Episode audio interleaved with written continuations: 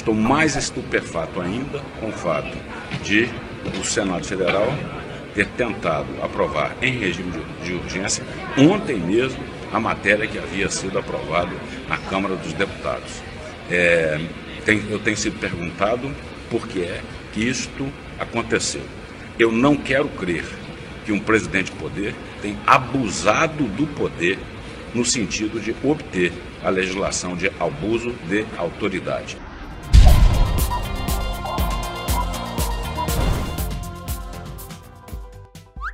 Renan Calheiros tenta votar pacote anticorrupção, mas Senado rejeita. Não bastasse o golpe dado pela Câmara dos Deputados na calada da madrugada dessa quarta-feira, que desfigurou o projeto de lei anticorrupção e o transformou em um projeto pró-corrupção, o cangaceiro do Renan Calheiros tentou dar um outro golpe logo em seguida, só que dessa vez no Senado, tentando votar com urgência urgentíssima o projeto que mal tinha saído da Câmara. Tá de sacanagem, né? Mas graças à pressão das redes sociais, o próprio Senado acabou derrubando a manobra do bandido, que perdeu com 44 votos contrários e apenas 14 votos a favor da urgência. Chupa, filha da puta!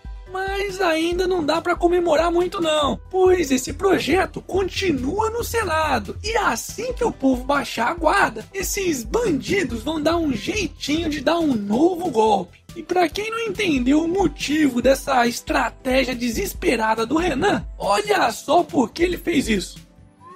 Maioria dos ministros do STF vota a favor de tornar Renan réu por peculato. Pois é, o Supremo Tribunal Federal decidiu nessa quinta-feira que Renan Calheiros é réu em um processo onde ele é acusado de desviar dinheiro público. Para quem não sabe, tudo isso foi descoberto graças ao escândalo em 2007 que revelou que o lobista da construtora Mendes Júnior pagava a pensão de uma das filhas que o safado teve fora do casamento. Aliás, vale lembrar que dos crimes que esse arrombado é acusado, muitos já prescreveram, ou seja, perderam a validade, graças à competência e agilidade do próprio STF, que enrolou quase 10 anos para julgar essa porra. Ou seja, na prática, mesmo sendo réu, provavelmente não vai acontecer porra nenhuma com ele. A não ser que o ministro Dias Toffoli resolva liberar a merda do julgamento que poderá tirar Renan da presidência do Senado.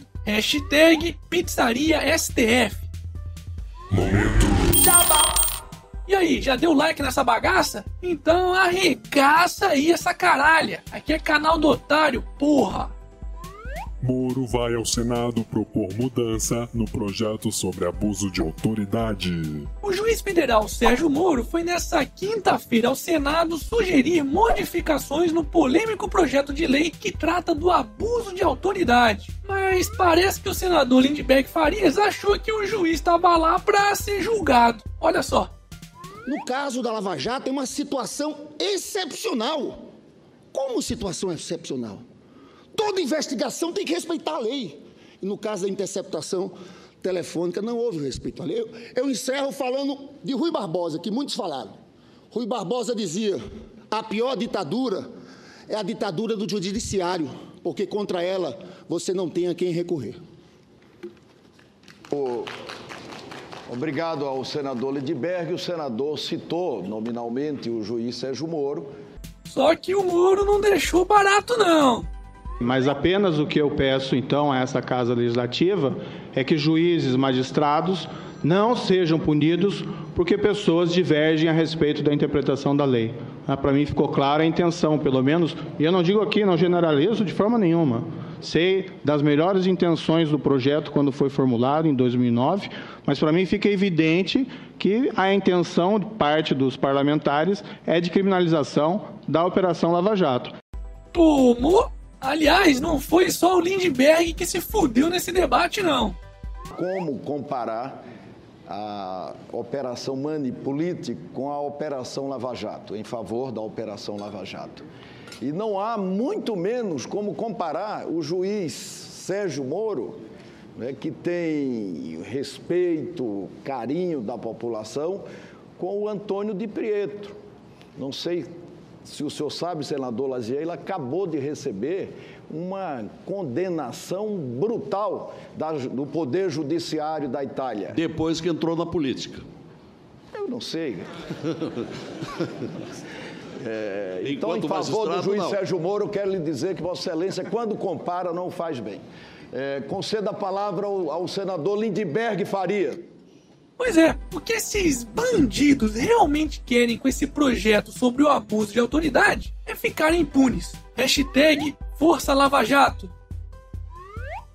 Dólar fecha em alta de 2,35% sobre o real. Pro desespero do Mickey, que provavelmente não vai ver tão cedo seus amiguinhos brasileiros, o dólar comercial fechou nessa quinta-feira com alta de 2,35% frente ao real, sendo cotado a R$ 3,47. Aliás, o maior patamar em quase seis meses. E tudo isso graças a uma combinação de vários fatores, como a redução da taxa Selic, o que, apesar de ser bom para os brasileiros, afasta os investidores estrangeiros, a possibilidade de alta dos juros nos Estados Unidos, o que atrai dólares para lá o recuo do Banco Central Brasileiro em fazer intervenções no mercado e, claro, toda a putaria promovida pela Câmara e pelo Senado, que estão mostrando ao mundo que esse país não é nada sério. Hashtag chora Mickey.